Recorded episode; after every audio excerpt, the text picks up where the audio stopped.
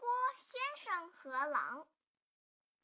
东郭先生遇到一只被猎人追赶的狼，他见狼可怜，就让狼躲进自己装书的口袋。猎人走了，东郭先生把狼放出来，可狼却要吃掉它。这时，走来一个老龙，这件事，说。这么小的口袋能装下一只狼？我不信。狼听了，说愿意证明给老龙看。